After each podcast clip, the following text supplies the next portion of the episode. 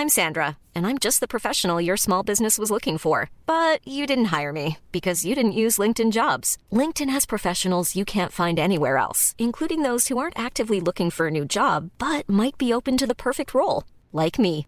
In a given month, over 70% of LinkedIn users don't visit other leading job sites. So if you're not looking on LinkedIn, you'll miss out on great candidates like Sandra. Start hiring professionals like a professional. Post your free job on linkedin.com/people today.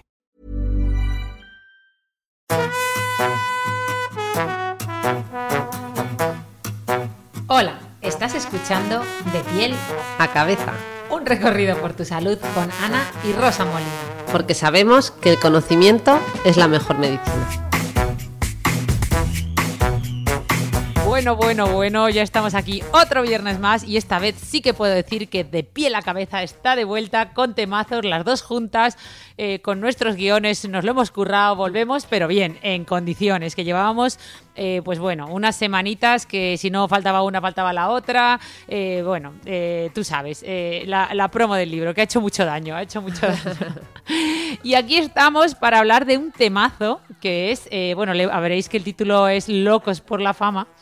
Eh, y es que tenemos que hablar de este tema eh, sin que sirva, bueno, sí, sirviendo de excusa.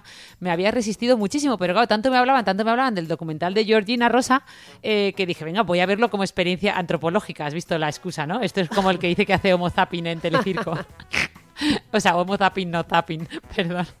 Que- no, lo vi, de- lo Homo vi haciendo zapping también, de aquí al libro que se llame Homo Zapping. no Homo Zapping nada. era un programa de la tele de nuestra época que, que mucha gente recordará. Pero bueno, la cosa es que eso, que, que, que tenemos que hablar de este tema, porque es un temazo, ¿no? Eh, De la fama, las celebridades, El lujo. sueño americano, el American Idol. el American Dream, porque todos los jóvenes Eso. quieren ser influencer y un poco cómo afecta Ser eso a nuestra salud tiempo mental. récord y ser ricos. Eso. Ganar mucho dinero. Sí, sí, es un poco el, bueno, eh, sí, Algo que está intrincado en el tejido de, de- de- de la cultura, sobre todo de la cultura americana, ¿no? Esto se ha heredado, ¿no? Sí, Eh, pero ahora con la globalización yo creo que esto ya es universal, ¿no? O sea, yo creo que es. tú preguntas a cualquier adolescente ahora y si no te dice Mm. eh, futbolista, te dice influencer, si no rico y famoso directamente.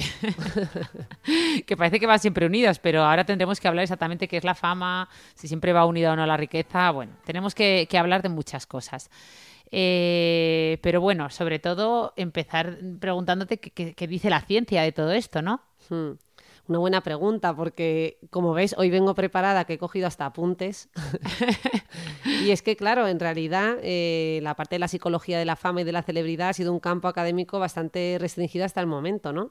Imagino que por las dificultades que implica hacer investigación en, en este campo. Y la mayor parte de los estudios que examinan la popularidad, ¿no? Eh, pues se refieren sobre todo a temas eh, relacionados con lo que se conoce como la interacción parasocial, ¿no? Y la adoración de celebridades. Más que centrarse en la celebridad en sí, eh, centrarse en el fenómeno que generan, ¿no? ¿Cómo En- le has llamado? Interacción parasocial. eso es, como eh, que sería una interacción unilateral, ¿no? Eh, en, el que, Ah. en el que se establece una relación entre el sujeto que admira a esa celebridad y esa persona que no le conoce de nada, ¿no? Claro, por eso mucha gente que admira a personas se siente como que son sus, hasta sus amigos, ¿no? Muchas veces, o sea, lo siente como parte de su vida, ¿no? De hecho, Total, sueñan hasta con ellos, o sea que... claro.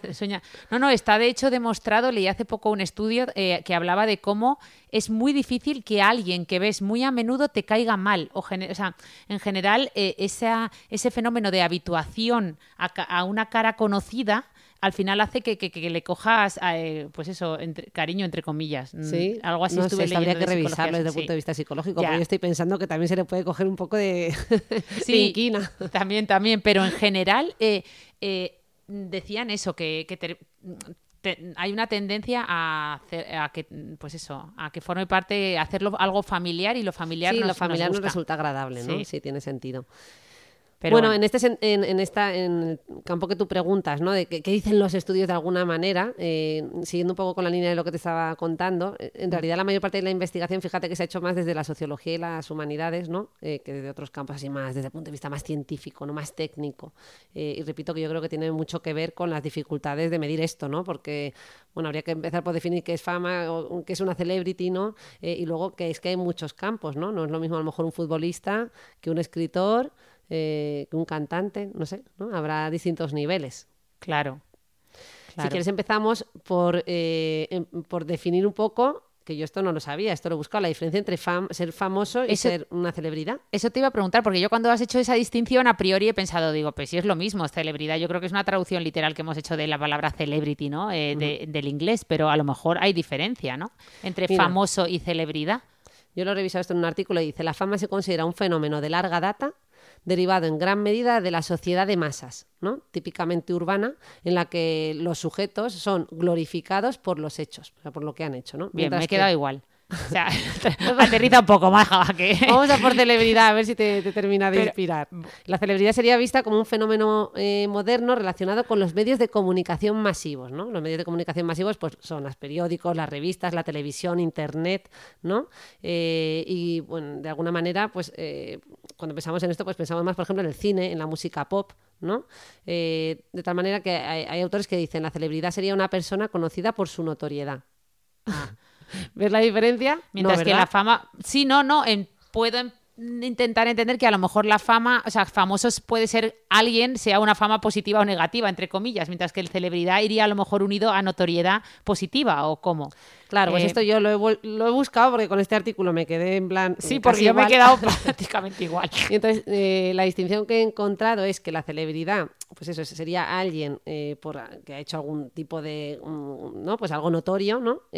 pero no siempre es es suficiente ser famoso para ser una celebridad. Es decir, la fama eh, no tienes por qué haber hecho nada, como tú bien decías, ¿no? Puedes haber hecho algo positivo o negativo y hacerte famoso, ¿no? Eh, claro, como, como decían, de que dice siempre, ¿no? Hay un dicho por ahí que muchos famosos aplican de es mejor que hablen, lo importante es que hablen de ti, sea para bien o para mal, que hablen de ti, ¿no? Pues a lo mejor sería ser famoso. Claro. Para ser celebridad, eh, pues sería, tienes que ser famoso, pero tienes que ser algo más, ¿no?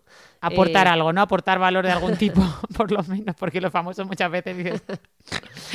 Total, que generalmente, pues sí, eh, celebridad también, eh, un añadido sería que suele persistir en el tiempo, mientras que la fama suele ser efímera. ¿No? Fama más efímero, ¿no? Algo que puede ser más pasajero. Qué buena, qué buena. Vale, perfecto. Pues oye, eh, me ha gustado, me ha gustado eh, esta distinción, aunque muchos dirán, bueno, me daba igual, iré un poco al tema, pero no, no, está, está bien, está bien. Me ha gustado, me ha gustado y da para mucha conversación de sobremesa. Eh, pero sí que quería eso, profundizar un poquito, ya sea fama o celebridad, si hay algún estudio que nos puedas comentar sobre lo que implica, ¿no? A nivel más de hmm. salud mental, que es a lo que vamos con este podcast, pues bueno, esa, esa fama o esa celebridad cómo, cómo afecta ¿no? a, nuestra hmm. salud mental pues y a la de los que nos rodean. pues Porque tela. Total, total, claro, claro. Ese impacto no es solo individual, ¿no? Eh, va, se extiende a muchos, ¿no? Y a la familia y, a, otros y, podemos hablar todo tipo de interacciones que surgen ahí. Eh, mira, yo he revisado un artículo eh, que consistió en coger a 15 adultos que eran considerados celebridades en Estados Unidos en concreto eran 11 hombres eh, y 4 mujeres entre 35 y 86 años. Os podéis imaginar la heterogeneidad de este estudio, porque si son solo 15 y entre edades tan variadas. Eh, bueno, y donde lo que se, se eligió el criterio de selección fue eh, ser una celebridad y, por tanto en base al reconocimiento del público, ¿no? que el individuo fuera fácilmente identificable ¿no? Eh, cuando estaba a la vista del público. Y a estas 15 eh, personas lo que se hizo fue como una, una entrevista con una serie de criterios y de puntos que se repetían y, que se les hacía y, es un estudio un poco más narrativo, ¿no? contado con la subjetividad de cada uno de los entrevistados, no como hacemos normalmente, ¿no? pues podamos hacer un estudio en, en salud mental donde pasamos un montón de escalas, todo como mucho más estructurado, aunque también se pasó alguna escala ¿eh? Ojo. O sea, que básicamente cogieron a 15 famosos, famosas celebridades, a Beyoncé, a Leonardo DiCaprio, al presidente de Estados Unidos, y les preguntaron por su experiencia, ¿no? Porque una N, la N ya sabéis que es el número de, digamos, de pacientes, entre comillas, que se... De sujetos. De sujetos que, que forman parte del estudio, pues era bajita, pacientes, Muy pacientes, ¿no? A veces, para participar en un estudio. Pero un poco, ¿no? O sea, más narrativo, ¿no? Por lo que veo. O sea, preguntarles por su experiencia. Sí. Y yo te voy a contar como así, mm, quizás lo más destacado, porque además era un artículo larguísimo, era como leerse un libro. O sea, conclusiones, conclusiones. Conclusiones, ¿no? ¿Qué, dicen ¿no? Estos, estas celebridades, estos personajes eh, públicos con respecto al impacto que ha tenido eh, ese ser famoso en, su vida, ¿no? Pues uno de los aspectos que destacan es eh, el robo de privacidad, ¿no? Y el no sentirse totalmente libres por el estar mm, continuamente observados, ¿no? Pues, en cualquier momento, en cualquier situación. Eh, también eh, comentan como negativo la tendencia al aislamiento. ¿no? sorprendentemente, en muchos casos se pueden sentir muy aislados. ¿no? ¿Puedo hacer un inciso? esto lo comentaba el otro día, lo, lo, estuve escuchando en una entrevista que le hacían a Brad Pitt.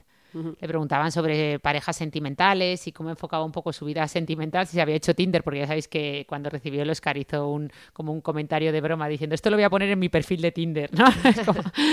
Pero le preguntaban por eso y precisamente decía eso, que, que, le había, o sea, que la fama en parte le había hecho aislarse no solo desde un punto de vista social, sino sobre todo emocional, ¿no? O sea, hmm. que y en el fondo no digo que me diera pena, porque Brad Pitt no te puede dar pena, seguro que diga, no sé cómo se las ingeniera, pero ligará, pero sí que en parte lo entendí y comprendí que no debe ser fácil. Claro, hombre, el peso de la fama que le llaman, ¿no? Mm. ¿Cómo es el precio a pagar? Sí. Todo tiene un precio.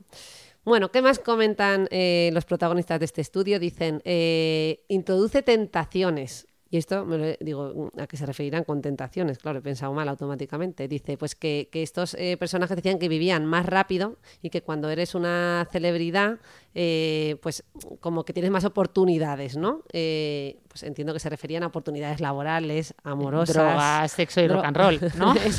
o sea, gracias. Sí, tenemos que todo, por ahí. Bueno, he visto muchas pelis de Hollywood, pero un poco es, es lo que transmite, ¿no? Los, muchas veces.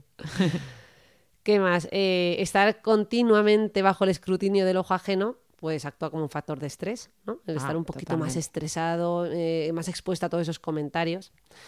También comentaban que es un trabajo a tiempo completo. Esto me recordó a una cosa, Ana, que tú comentaste, ¿no? Que decía, emprendí porque quería dejar de trabajar ocho horas y pasé a trabajar 24 horas al día. Y ahora que soy ya, no me acuerdo cómo era, pero era, era lo vi en redes, como diciendo, por fin cumplí mi sueño de ser autónomo, o sea, o trabajar para mí mismo. emprendedor y trabajar para mí mismo. y dejar de trabajar de 9 a 5 para empezar a trabajar las 24 horas del día. Sí, sí.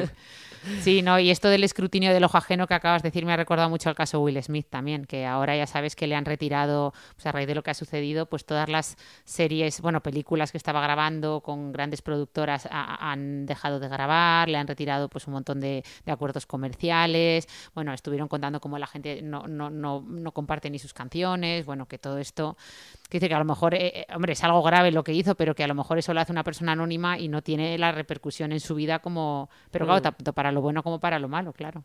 Totalmente. Mm.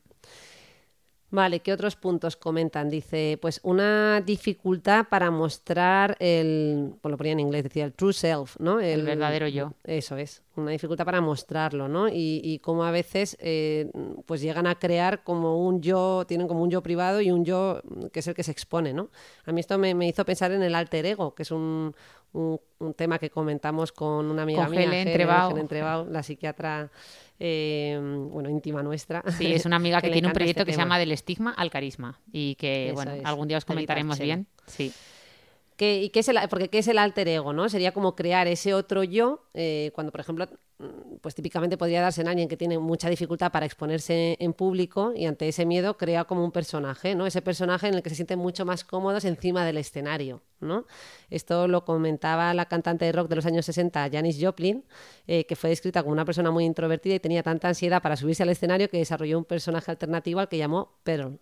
Pearl, sí, esta historia me la contasteis Helen y tú un día en el parque y me encantó. Sí, es muy bonito, ¿no? Y ella lo cuenta, ¿no? Que fue una forma de enfrentarse al público eh, y mostrarse como una chica salvaje, ¿no? A la que no le importaban las críticas eh, y que se mostraba encima del escenario como mal hablada, ¿no?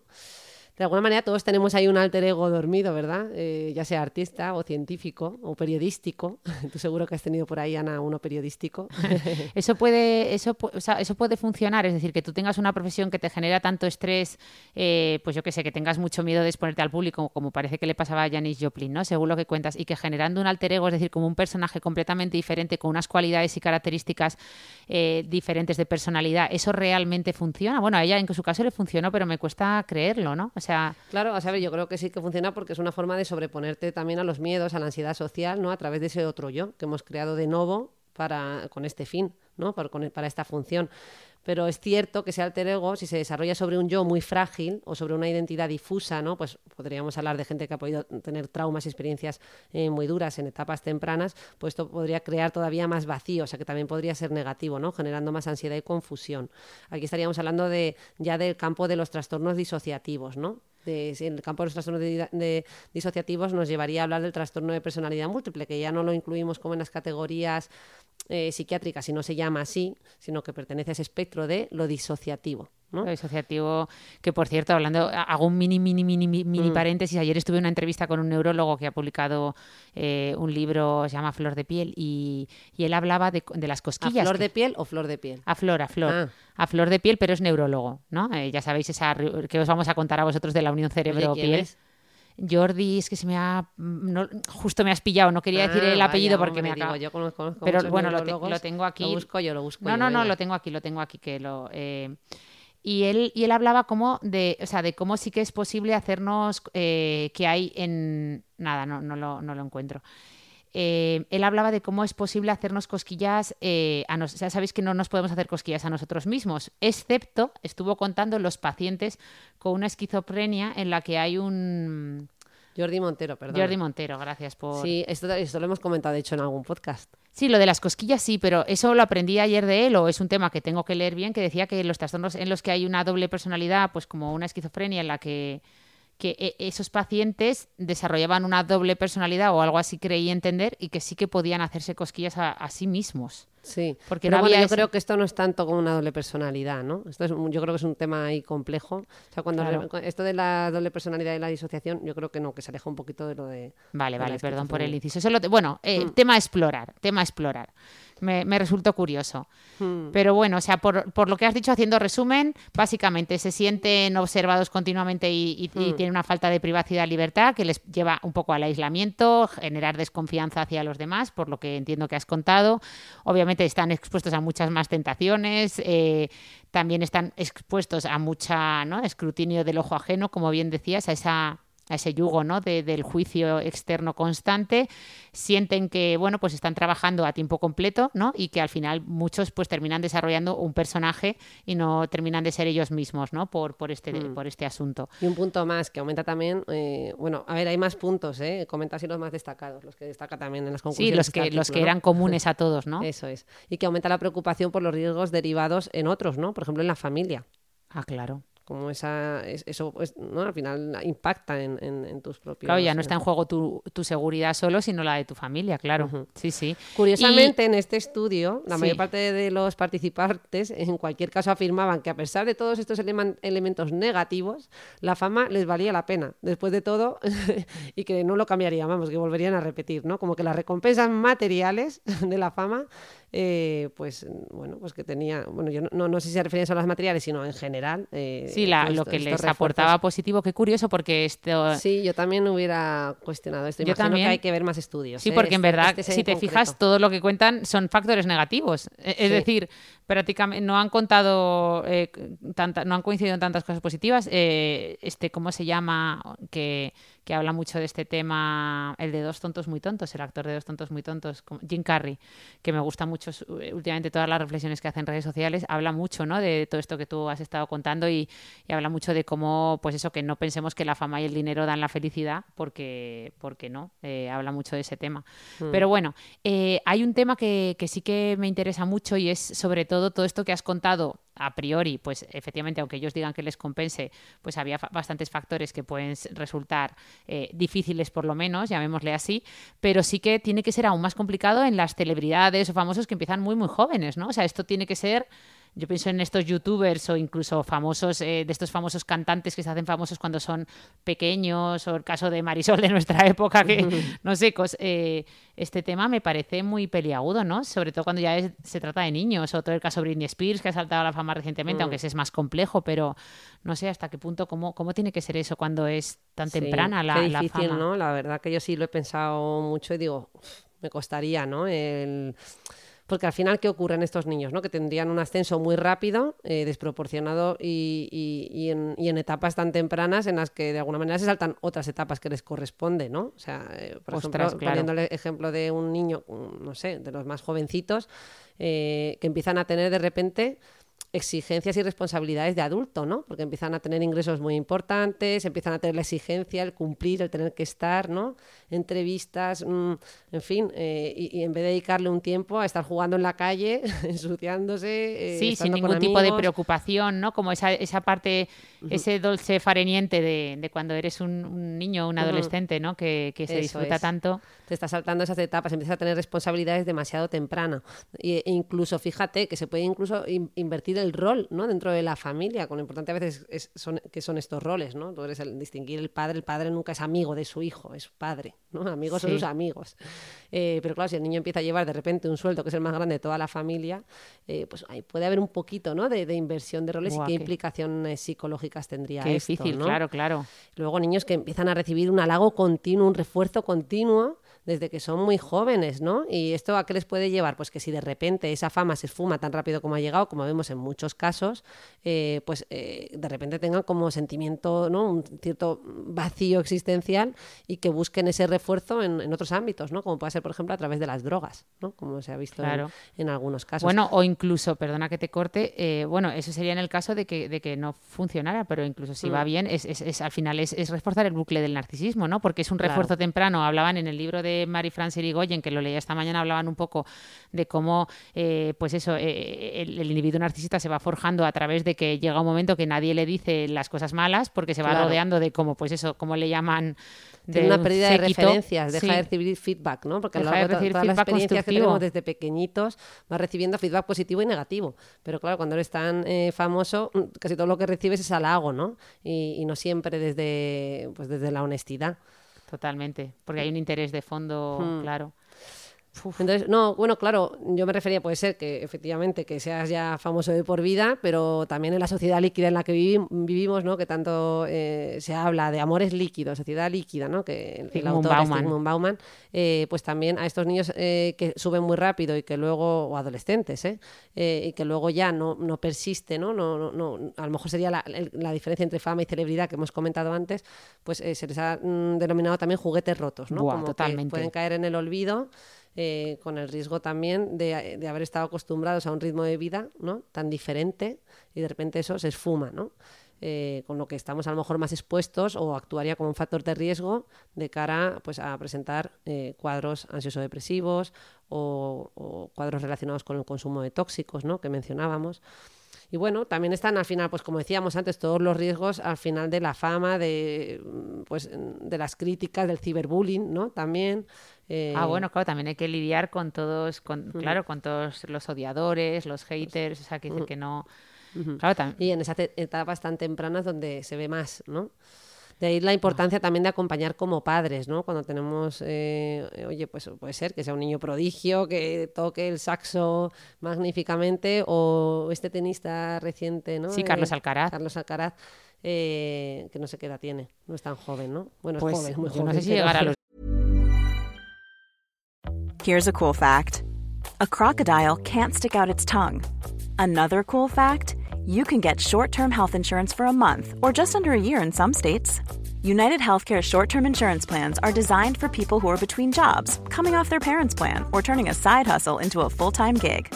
Underwritten by Golden Rule Insurance Company, they offer flexible, budget friendly coverage with access to a nationwide network of doctors and hospitals. Get more cool facts about United Healthcare short term plans at uh1.com. I'm Sandra, and I'm just the professional your small business was looking for. But you didn't hire me because you didn't use LinkedIn jobs. LinkedIn has professionals you can't find anywhere else, including those who aren't actively looking for a new job but might be open to the perfect role, like me. In a given month, over 70% of LinkedIn users don't visit other leading job sites. So if you're not looking on LinkedIn, you'll miss out on great candidates like Sandra. Start hiring professionals like a professional. Post your free job on linkedin.com/people today. 18 lo voy a mirar corriendo, pero es súper joven, sí, sí. pero bueno, en cualquier caso lo que quería transmitir es que al final es muy importante que los padres eh, pues dirijan ahí, ¿verdad? Y ayuden para que esos niños, esos jóvenes puedan experimentar en áreas donde no sean el foco de atención. O sea, que es importante que, bueno, que puedan tener esa habilidad, ¿no? Ese tocar el saxo extraordinariamente, pero luego eh, propulsar y fomentar que trabajen y jueguen en otras áreas de su vida eh, donde también puedan fracasar, ¿no? que puedan perder, que puedan jugar un, partido de fútbol y, vivir eh, y experimentar la frustración. ¿no? Qué bueno, qué bueno, qué bueno. Además es que todo este tipo de celebridades, claro, esto lo, lo decía lo decía mucho José, eh, esto, el, filósofo Byung Chul Han y también José Carlos Ruiz, eh, hablaban mucho de que, claro, nos fijamos, tenemos todos estos referentes, pues Carlos Alcaraz, ¿no? Eh, mm. ahora, 19 años, gran tenista, o Rafa Nadal, que bueno, tenemos la suerte que en España el tenis tiene un nivel muy alto, pero yo qué sé, Steve Jobs, Elon Musk, Jeff Bezos, o sea, hablamos tanto de estas personas, Mark Zuckerberg, es decir, son la excepción, no son la norma, es decir, son algo muy, muy, muy raro, sin embargo, tienen un efecto contagio brutal y encima están tan, o sea, los hemos acercado tanto ahora con las redes sociales, con la forma de vestir, a lo mejor resulta que, pues eso, Mark Zuckerberg o Elon Musk o Carlos Alcaraz tienen el mismo iPhone que a lo mejor tienes tú, o sea, eh, tienen, no, no, sé, tienen, los ves más cercanos, ¿no? Entonces muchos jóvenes al final los tienen, pues eso, eh, quieren ser como ellos eh, sin, trabajar, ¿no? O sea, sin, ver el esfuerzo que hay detrás, quieren ser exitosos de forma como muy, muy sencilla o tener millones de seguidores de la noche a la mañana, bueno, o convertirse en millonarios como el que hace un chasquido de dedos. Quiere decir que la cultura del esfuerzo, o sea, que todas estas personas, algunos mm. hay un factor suerte, pero en otros hay un factor esfuerzo y muchas veces es una unión de todo, ¿no? Entonces... Mm. y que estos modelos con los que se familiarizan de manera muy temprana puede provocar que, aparezcan ideas a largo plazo, eh, o sea, que, que, estas ideas les generen también decepción, desesperanza y frustración, ¿no? A ver, no todos los niños y adolescentes tienen este objetivo, pero claro, en, como dice Marie-France Irigoyen, en la, en la era del narcisismo, ¿verdad? Donde además se fomenta eh, pues el ascender, ¿no? Rápido y tal pues claro, eh, pues es más fácil que, pues que los jóvenes tengan estos ideales. De todos modos, a mí el libro de Marie-France de Irigoyen... Eh, bueno, di el título que le hemos nombrado varias veces. El poder, se llama Los narcisos han tomado el poder, aunque ella, ella es famosa por... por ¿no? Mm. Ella, Marie-France se hizo famosa por el de el acoso, moral, que ella es psicóloga, ¿no? Mm. Ella es psiquiatra. Psiquiatra, perdón, mm. francesa. Sí, eh, lo, curioso es que ella manda un mensaje muy, muy positivo hacia los más jóvenes, sin embargo, ¿no? Porque viene a decir que, que al final en los millennials está puesta la esperanza, porque a diferencia de las eh, generaciones previas, pues no están tan apegados a lo material, ¿no? Y que, y que son precisamente los que han fomentado, eh, pues el, eh, yo qué sé, pues el poder ir en un coche compartido, ¿no? Como puede ser BlaBlaCar, en lugar de tener que ir cada uno con su coche, ¿no? Como justo, no me puedo creer que hayas... O sea, yo es que me he terminado de leer el libro esta mañana y justo le justo he hecho captura, porque yo leo en Kindle, mi hermana ha venido aquí con su libro físico, y justo hablaba de los millennials, que por cierto, el otro día leía un, un chiste que hablaba, que lo escribía mi Lenial, o sea, mí como de yo, hablando también de ese narcisismo, pero bueno, ella dice que, que el que un poco la, ¿no? la solución a todo este narcisismo y a, muchas eh, estaba así en la, en la, nueva generación, los millennials, nacidos a partir de 1980, y hacía esa reflexión que tú lo has dicho, en, en los que que son generaciones que ya no valoran tanto lo material, no están dispuestos a aceptar trabajos, eh, bueno, pues como nuestros padres, ¿no? Más a largo plazo, a lo mejor que no les gusten tanto simplemente por ganar dinero para comprar cosas, sino que están dispuestos, pues a lo mejor a valorar otro tipo de, de pues de consumo que no sea tanto material, ¿no? Y, bueno, decía que en ellos estaba la, solución.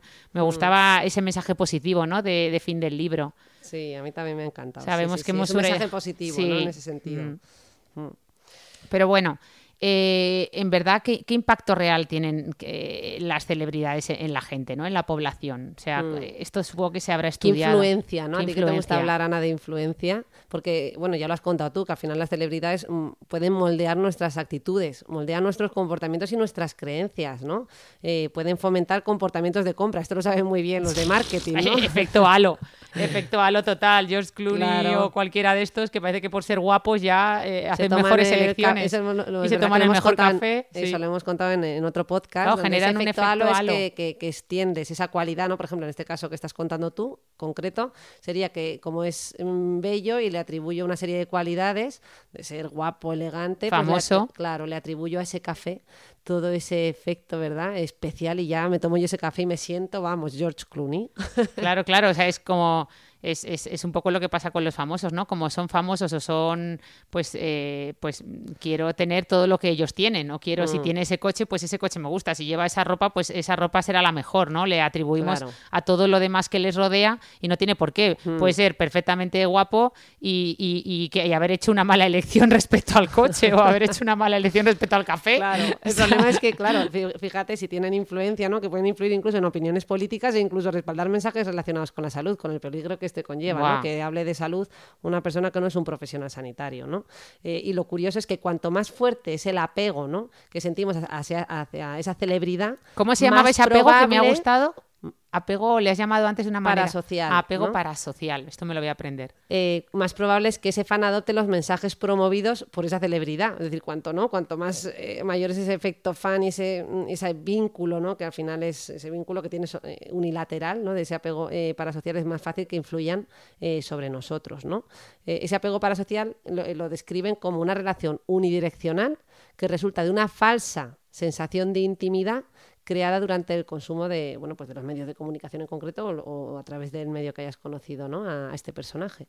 No, no, es que además yo creo que todo el mundo se está sintiendo identificado. quien no ha tenido de adolescente sueños, eh, eh, imaginaciones? Venga, Ana, dinos, dinos tu, Ah, voy yo con todo. Yo Cuéntanos tu pasando por, no te acuerdas por nuestra, pues Leonardo DiCaprio, Brad Pitt, estaban todos allí puestos en las fotos. Aquí nos estamos delatando con la, edad. Nos estamos delatando, Ana. Totalmente. Pero como decía hoy en un, meme, decía, siempre negaré, ¿no? Como decía que esto, que bueno, cuando me hablen de, bueno, como que había sucedido hace 20 años, que no, no habían pasado 40 años, como diciendo, todo lo que pasó en los 80, siempre, siempre diré que pasó hace 20 años, no hace, ha pasado 40, pero para ti han pasado.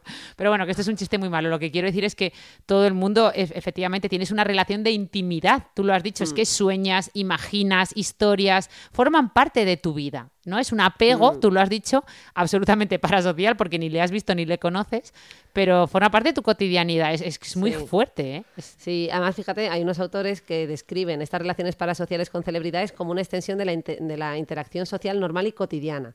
Y me ha parecido como muy bonito, ¿no? Dice, no es muy diferente de las relaciones reales y el apego a las celebridades lo describen como una parte normal de nuestro desarrollo en las áreas de intimidad e identidad, ¿no? Como en realidad todos pasamos por esas fases, en ¿no? sobre todo en la adolescencia, donde te vas identificando con unos y con otros y a partir de ahí vas construyéndote, ¿no?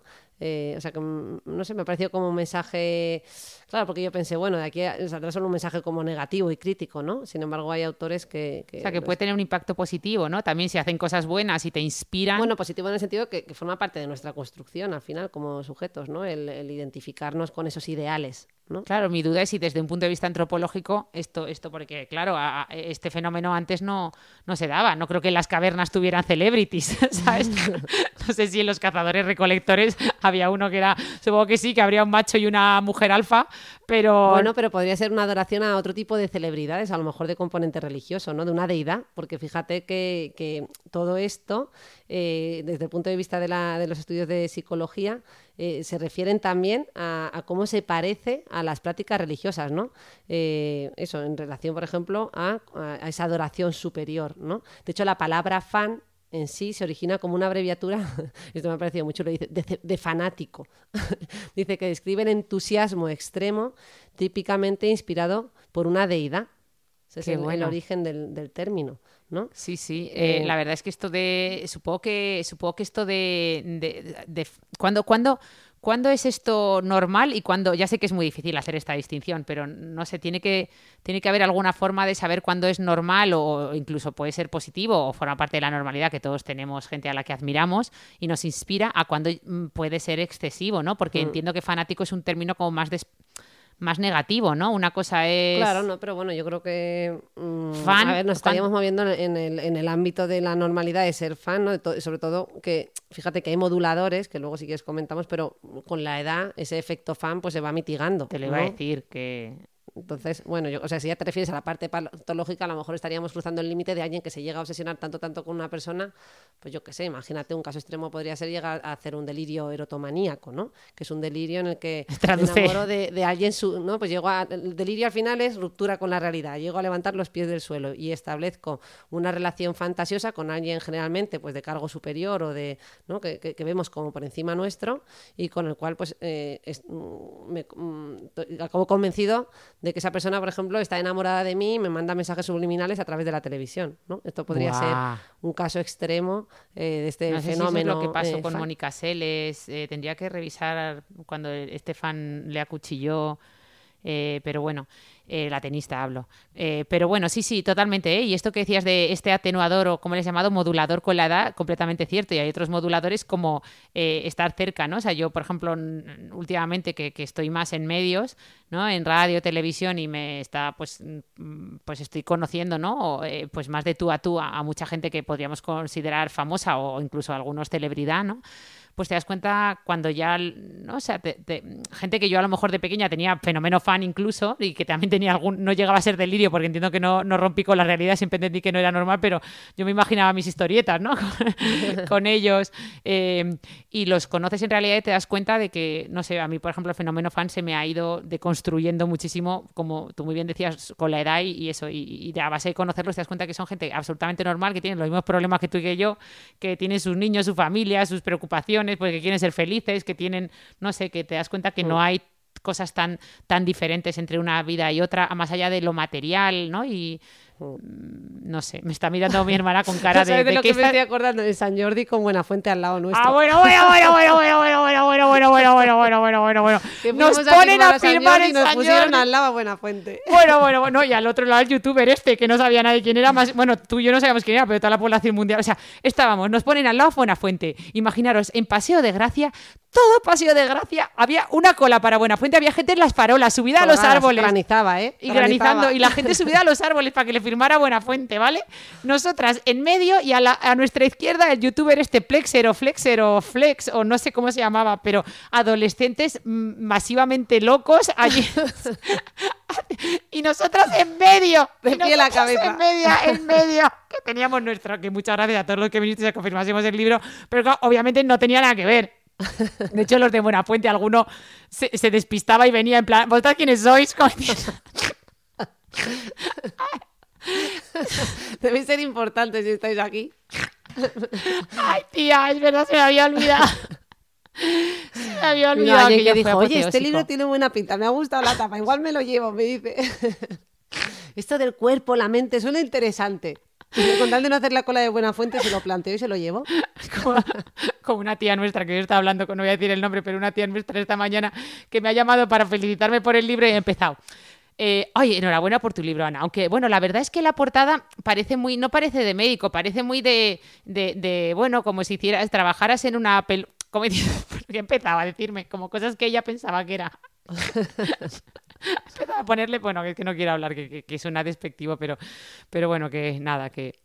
Que tuvimos nuestro fenómeno Sí, sí, eh, la verdad es contra, que- contra fan. Contra fan, sí, desde luego. eh, eh, eso es, entonces, eso, ¿cuándo, ¿cuándo ¿Qué llega a ser ver, ¿Qué excesivo? factores hacen? Bueno, excesivo ya lo hemos dicho, ¿no? sí. Ahora estamos en que, qué factores hacen que, que- que nos sintamos más conectados con unos o con otros. Eso, ¿no? ¿por qué la gente conectaba más con Buenafuente y con el youtuber que con nosotras? ¿Qué, tenemos? ¿Qué le ofrecen ellos que no le aportemos nosotras? ¿Qué, qué le ofrece Buenafuente?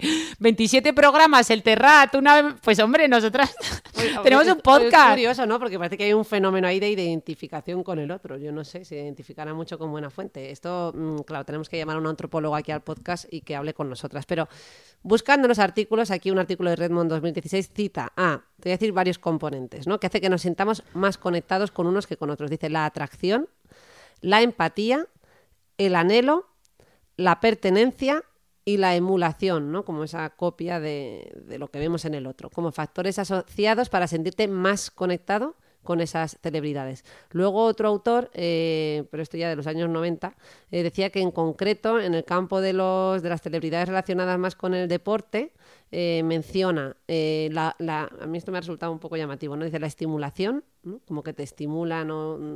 de alguna manera, ¿no? La autoestima, el escape y el entretenimiento. Ah, no, perdona, y la afiliación grupal. Eso sí me parece, ¿no? La afiliación grupal, eso es- mm, tiene más sentido. Bueno, a ver, eh, esto, esto tú lo has entendido, pero los que, o sea, yo no me entero de nada. Cuenta, aterrízanos un poco, o sea, esos son los factores que, que nos hacen conectar, ¿no? Que nos inspira, que nos mejora la autoestima, ¿quieres decir? Que nos inspira, No, ¿no? a ver, está- tú te has despistado y te has ido a tu mundo. Que nos hacen conectar más con, o sea, que hace que conectemos más con unas celebrities que con Claro, otras. por eso entonces has dicho los factores, has dicho autoestima, por eso no lo termino de entender.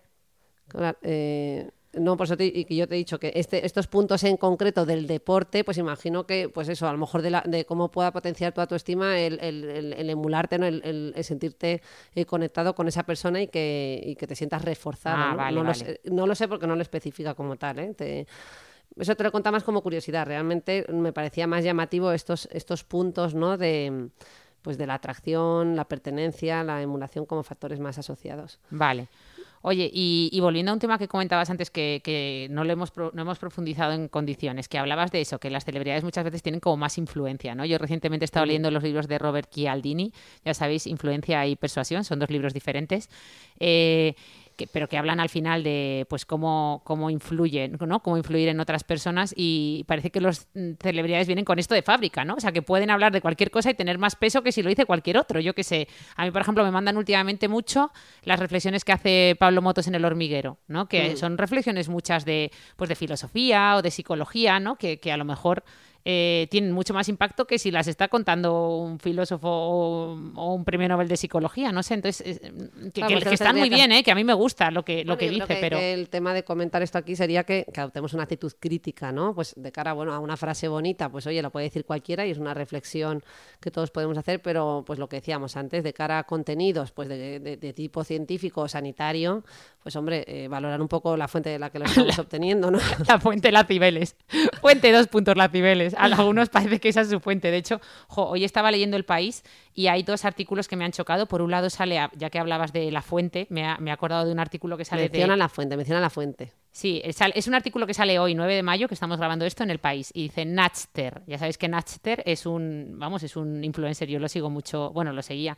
eh, porque esto es verdad que me, me ha impactado, ¿eh? Pero dice el TikToker con más seguidores de España a base de robar ideas eh, un personaje dotado de una innata capacidad para olvidar citar a aquellos a quienes plagia en redes. ¿no? Este artículo del país habla de Natster, que supongo que es- lo habéis visto, hace vídeos cortos en formato Reels o en TikTok, y habla mucho, yo ya lo había oído, lo había oído en, pues, en Estirando el Chicle, en alguno otro, otras, otras cómicas ¿no? que hablaban de cómo, de cómo esta persona plagiaba ideas, pero me ha sorprendido ver, me ha sorprendido ver esto así como noticia impactante en el país, en el periódico, ¿no? Un poco hablando de, joy, al Que hay que citar las fuentes. Hay no que las citar las fuentes. No, primero, no hay que, o sea, siempre hay que citar las fuentes. Y la fuente no es la Cibeles, la fuente es la persona de la que has obtenido esa idea. eh, para que esa persona pueda trazar, porque a lo mejor luego vas a esa otra persona y lo ha obtenido otra persona, pero también la ha citado y al final llegas a la fuente original o simplemente las fuentes, pues eso, las referencias bibliográficas, las- eh, los papers científicos, lo que sea. Pero Claro. hay que citar las fuentes siempre. Bueno, luego se pueden poner ciertos límites, ¿no? Porque, a ver, está claro que tú, por ejemplo, como médico, eh, pues no vas, eh, si hablas de melanoma en general, porque es un conocimiento ya adquirido y muy consolidado, pues no vas a estar teniendo que explicar la fuente siempre, ¿no? Es como si tú a un biólogo le dices, explícame la fuente de la célula eucariota y procariota. O sea, decir que no le vamos a exigir la fuente para ciertos conceptos muy consolidados, ¿no? O sea, que tú como médico puedes hablar de ciertos aspectos, eh, pues eso, pues explicar lo que es un trastorno depresivo sin necesidad de tener que, que- que citar ya una fuente, ¿no? No porque es que además habría miles de fuentes para hablar de trastornos depresivos. Eh, o, o bueno, o lo que hemos hecho hoy, fíjate, en un tema como el de hoy requería muchas fuentes, porque eh, fíjate que es un tema tan en debate y además no es un tema de nuestra especialidad único ni mucho menos, ¿no? Fíjate que fundamentalmente más de, de ramas humanistas y tal. Eh, bueno, que la mía, que la psiquiatría pertenece a estas ramas, pero bueno, me he explicado. Eso. en definitiva, que hay que citar la fuente, pero Sí. que también, ¿no? Que hay ya una locura de la fuente, dime la fuente. Sí, Que es también verdad. hay que poner... Bueno, eh, no, no, y hoy precisamente Marifran Sirigoyen también hablaba de no- los narcisos científicos y el narcisismo en ciencia y de cómo, bueno, pues hay muchos artículos científicos eh, en los que, bueno, pues se va potenciando ese narcisismo también de publicar por publicar, ¿no? De a veces plagiar. Y bueno, cita algunos estudios donde no vamos a entrar en eso porque ya sería o, o abrir un melón aparte, pero bueno, como hay muchos, o sea, como de la ciencia tampoco podemos creernos todo, ¿no? Porque hay mucho, hay No, y mucho- que la ciencia, bueno, ya sabemos que muchos en muchos estudios hay que traducirlos y, y- y contextualizarlos dentro de la ciencia, ¿no? Sí. Porque lo que se habla es de relaciones, no de causalidad. Claro, ¿no? en rela- Eh, y eh, ya- y a veces hacen saltos cuánticos. Sí, correlación no implica casualidad, eso es causalidad, perdón, eso es muy importante, que dos sucesos eh, es, eh, aparezcan juntos, ¿no? O sucedan juntos, no significa que, que uno sea causa del otro o viceversa. Pero bueno, ahí abriríamos otro melón muy importante, eh, la importancia de los metaanálisis, etcétera. Pero bueno, para terminar este podcast que iba a ser de 20 minutos y lleva 40, te pregunto a ti, ya para terminar, y a nuestra audiencia, ¿cuáles han sido vuestras celebridades? ¿Algún famoso, alguien que os haya dejado huella, alguien que os haya influenciado para bien o para mal? Pensar en algo, si tuvierais que quedaros con uno o con dos, ¿a quién citaríais, Rosa? Te hago esta pregunta y te voy a poner un compromiso. Yo voy a pensar el mío. A ver, yo mm, es que ahora he pasado de Leonardo DiCaprio, Claro, yo también. por ejemplo, a la que tengo aquí, que me he vuelto muy fan de, de Marie France, y digo, oye, reconozco que sus libros me han parecido todo un descubrimiento, pero bueno, luego tengo otro, yo, yo soy muy fan de muchos divulgadores, pues por Sí. ejemplo Antonio Damasio. Antonio Damasio. Eh, Un, dos, tres, responda otra vez. o sea, que a alguien le preguntes eh, con quién has tenido fenómeno fan o fenómeno celebridad y en vez de decirte Brad Pitt, Leonardo DiCaprio y George Clooney te diga Antonio Damasio es el nivel más extremo de friquismo y acaba de quedar patente. Es que no voy yo ya ni a contestar porque es que ya diga lo que diga. O sea, es que terminar el podcast por todo lo alto con eh, Antonio Damasio, que además tiene 90 millones de años, ¿no? Eh, no, hombre, no, no, perdón. tanto. Perdón, esto ha quedado un poco. Es verdad, es verdad, no tiene tanto. ¿Es, es- es psicólogo Antonio? No, era. mm, Es neurólogo. Es neurólogo, sí. Perdón. Pero. Robert, Robert Sapolsky también. de las cebras. Robert Porque las cebras no tienen úlceras. Bong Bauman, vamos, ¿qué vas a decir a todo, todo lo que, todo lo de tu Sí, biblioteca? eso es. Sí, a mí últimamente, pues sí, todo lo que son libros de divulgación, mucho de antropología, de evolución y tal, me están gustando mucho. Harari, eh, Rutger Bregman, que los nombramos mucho. Eso. Todo lo que es filosofía, me... Bueno, sí. Bueno, venga, corta Venga, ya. esto, eh, si quieres este final lo quito. Bueno, no, a tomar viento. Eh, pero nada, y, y Brad Pitt también, ¿no? Lo dejamos ahí. Brad Pitt entre todos estos divulgadores queda muy bien. Leyendas de pasión. Venga, un beso a todos. Perdonad este final que no hemos divagado un poco, pero bueno, Locos por la Fama era el título. Decidnos qué os ha parecido, dejadnos algún comentario, algún feedback, eh, eh, alguna estrellita en Apple Podcast o algún comentario en iVoox o en Spotify. Gracias por, por todo lo que nos vais diciendo, eh, todo lo que nos vais comentando y nos vemos el próximo viernes. Hasta luego.